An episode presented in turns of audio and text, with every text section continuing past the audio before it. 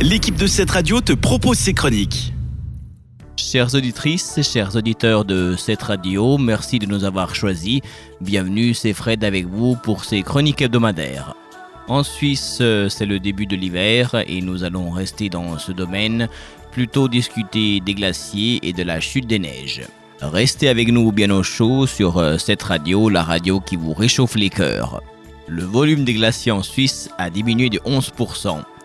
Les glaciers suisses ont perdu effectivement plus de 11% de leur volume au cours de ces cinq dernières années. Une telle perte de masse glaciaire n'avait pas encore été observée depuis plus d'un siècle. En 2019, les pertes de masse glaciaire ont atteint des niveaux alarmants. Sur une montagne des Grisons, par exemple, l'épaisseur de l'enneigement en haute altitude était de 2 à 3 fois supérieure à la moyenne.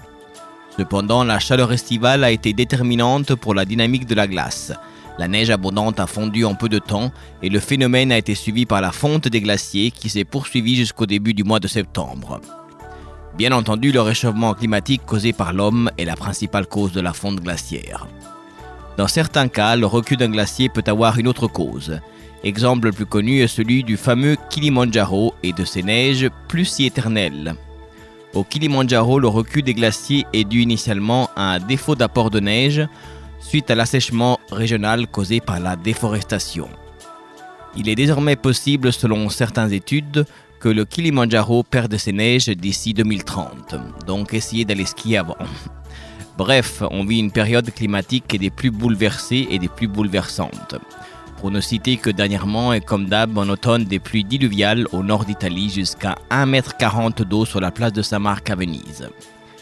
La Sicile, la Calabre ont tous connu des inondations dernièrement.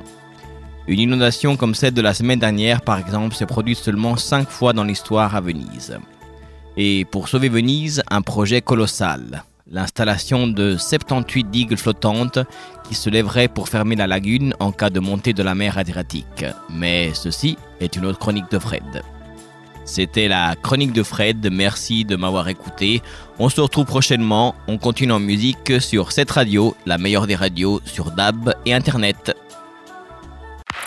C'était une des chroniques de cette radio. Retrouve-la ainsi que bien d'autres en podcast sur notre site cette radio.ch.